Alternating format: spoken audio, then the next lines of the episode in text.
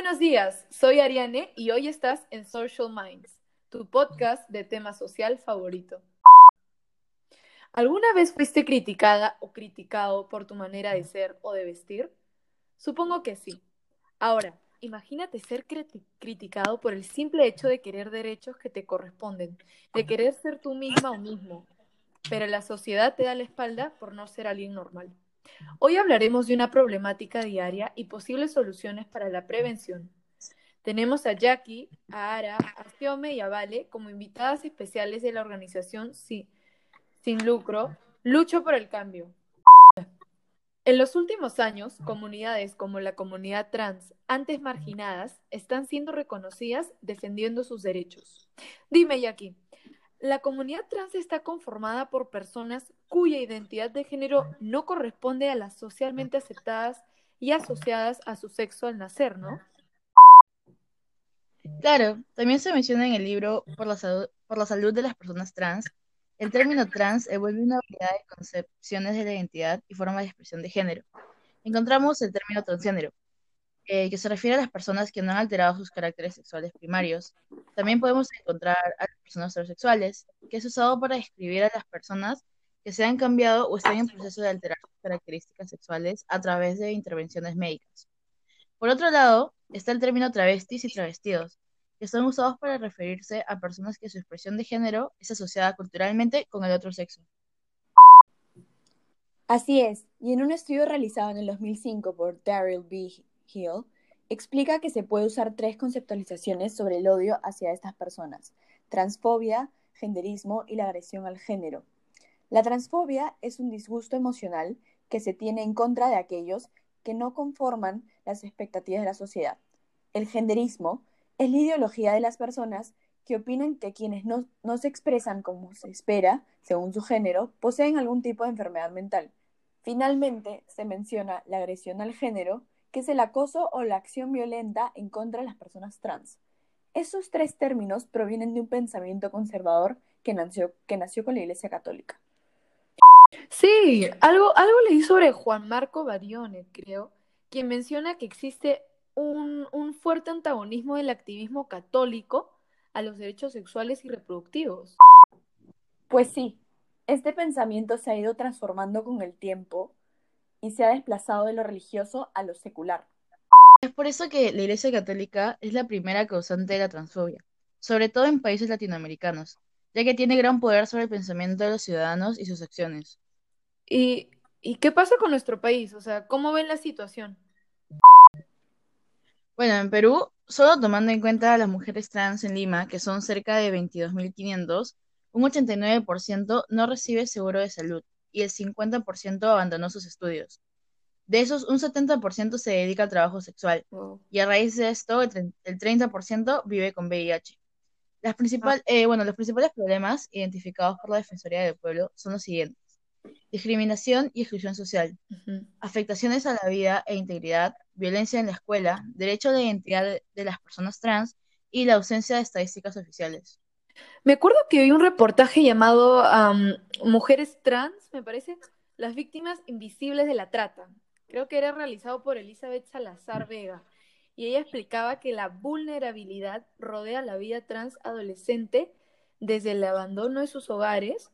Debe ser por la violencia que reciben de, de la sociedad, ¿no? O de sus padres. Pero... Imagínate, y la las lleva a ser un blanco fácil de la trata de personas o el comercio sexual infantil. Es indignante cómo éstas creen que, que es el precio que deben pagar por su identidad. Exacto. Y en México, el 33% de mujeres y 41% de hombres no aceptarían a alguien trans en su casa, a pesar de que se puede transmitir tu, se puede tramitar tu acta de nacimiento con la identidad que decidas. El Centro de Apoyo a las Identidades Trans indica que de 2007 a 2017 se han registrado 422 asesinatos, pero esta no es la cantidad exacta, pues muchas veces no lo califican como un asesinato hacia una persona trans.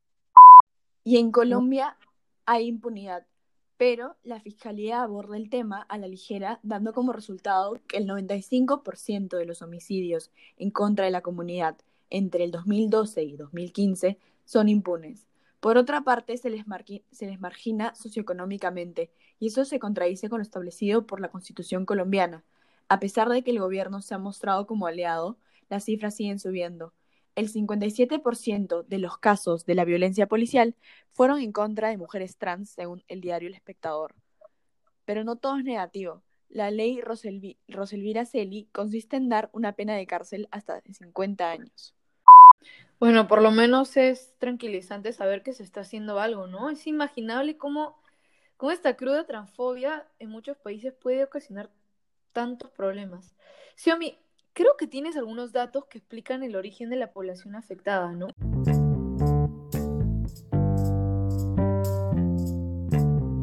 Sí, así es. El término transexualismo es acuñado en 1948 por Harry Benjamin, pero los comportamientos rupturistas en el ámbito de género han sido documentados desde épocas tan antiguas como la Grecia clásica.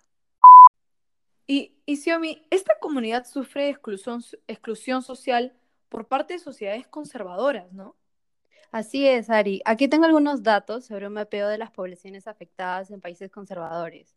En nuestro país no se, no se aplican leyes de protección a los actos de violencia en contra de las personas trans ni hay reconocimiento a la unión.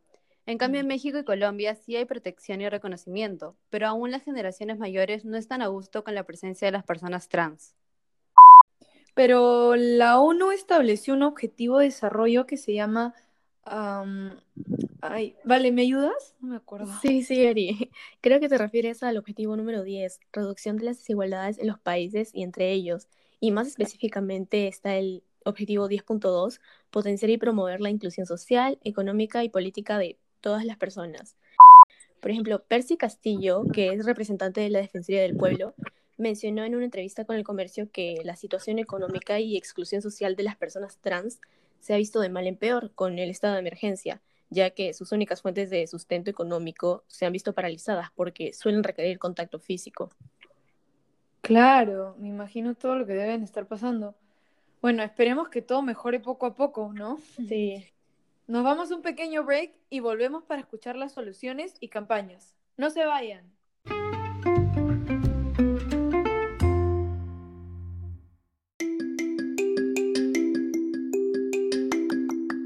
No dejes de sintonizar a Social Minds Podcast, donde hablaremos sobre temas controversiales relacionados al desarrollo social, político y económico de diversos países, solo aquí en Social Minds.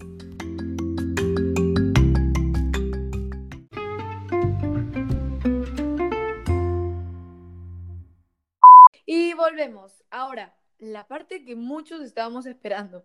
¿Qué acciones se han tomado para combatir la transfobia?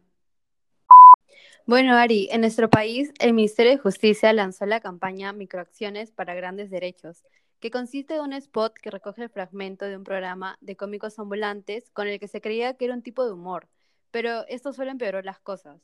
Aprendimos a reírnos de unos mientras se ofendían a otros. Se utilizó el hashtag Aprendimos mal y discriminar no da risa. También se pronunció la Red Iberoamericana de Educación LGBT, lanzó una campaña para generar conciencia de la violencia dada en espacios educativos.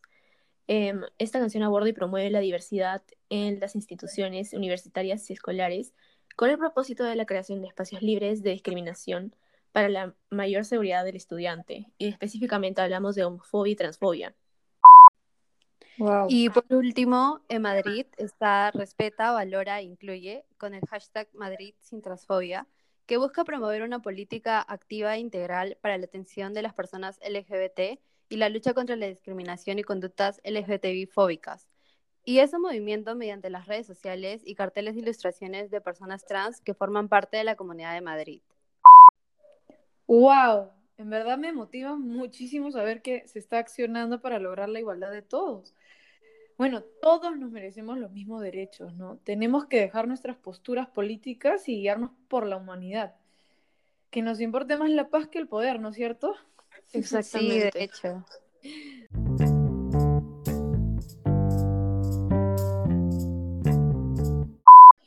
Bueno, es momento de que nuestras invitadas representantes de Lucho por el Cambio nos comenten sobre el interesante proyecto que vienen llevando a cabo. ¡Qué emoción! Sí, bueno, esta línea iniciativa, Soy como tú, Consiste en un experimento social potenciado y promovido en redes sociales como Instagram y Facebook y material audiovisual en YouTube, donde se colocará el video respectivo del experimento social. Este tiene como objetivo promover aceptación y respeto hacia las personas de la comunidad trans en sociedades conservadoras y para ello usaremos de herramienta una serie de preguntas, en donde participan un grupo de personas de pensamiento conservador y un grupo de personas trans. A ambos grupos se les realizarán las mismas preguntas. Bueno, ahora comenzaré a nombrar las preguntas. ¿Cuál es tu nombre? ¿Cuál es tu comida favorita? ¿Qué curso te gustaba más en el colegio? ¿Qué te gusta hacer en tu tiempo libre? ¿Y cuál es tu trabajo soñado? ¿Qué música escuchas? ¿Qué país te gustaría visitar? ¿Qué personaje te inspira? ¿Cuál es tu mejor recuerdo de pequeño? ¿Tienes mascotas? ¿Alguna vez te pusieron un yeso? ¿Cuáles son tus metas? ¿Cuál es tu relación con tu familia? ¿Eres feliz? Bueno, como pueden escuchar, son preguntas comunes y de respuesta simple, con la meta de demostrar que las personas pertenecientes a la comunidad no son extraños, son individuos que sienten y piensan al igual que las personas cisgénero. Ya es hora de abandonar nuestras ideas prejuiciosas y empecemos a tratar a todos con la dignidad que merecen. Qué genial e interesante, creativa propuesta. Me encantó muchísimo. Muchas gracias por venir, chicas, y gracias por sintonizar en Social Minds. Gracias a ti, Ari, por invitarme. Gracias a ti, Ari, y gracias a los que nos están escuchando. Listo. Chao, chao. Adiós. Adiós.